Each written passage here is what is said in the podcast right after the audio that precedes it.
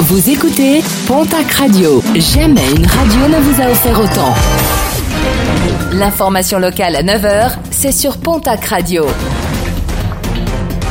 Bonjour Jean-Marc Courage Sénac. Excellente matinée. L'info a été révélée hier par nos confrères de la Nouvelle République des Pyrénées. À Orléans, dimanche, un jeune homme de 21 ans a été interpellé. Ce dernier a été aperçu dans la rue en train de frapper son ex-petite amie. Les passants qui ont tenté de s'interposer ont également été agressés par le jeune homme. Ce dernier, placé en garde à vue, a finalement été placé sous contrôle judiciaire dans l'attente de son procès. Un appel lancé à Miradou dans le Gers. À la fin de l'année, la seule pharmacie de la commune fermera ses portes. Le maire vient de lancer un appel pour trouver un repreneur, faute de quoi les clients devront faire entre 12 et 30 km pour se rendre dans une officine.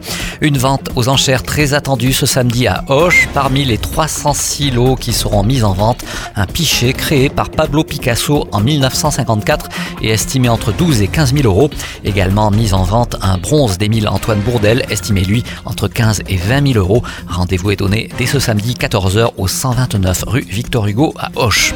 Vous le savez, aujourd'hui, nous parlons du festival Jazz en Comminges dont la 18e édition s'ouvre ce jeudi. L'occasion de revenir sur la programmation de ce festival avec Evelyne Joyer. Pierre Jam, qui est le président du festival et que j'ai remplacé au niveau de, l'association, est un directeur artistique qui est un passionné de musique, mais surtout passionné de jazz, et qui tous les ans arrive à nous trouver des, pépites, euh, bien sûr des musiciens, des, des têtes d'affiche, mais aussi quelquefois il y a des surprises, des groupes moins connus et qu'il faut absolument aller voir. Il a ce pour trouver des groupes euh, qui rentrent quand même dans le budget de ce festival. On attire tous les ans à peu près 4000 personnes au festival IN et dans la totalité, on a à peu près 15 000 personnes qui se déplacent pendant les week-ends quand c'est le mois de mai. Pour finir, un mot de sport et de rugby avec la neuvième journée de Pro D2.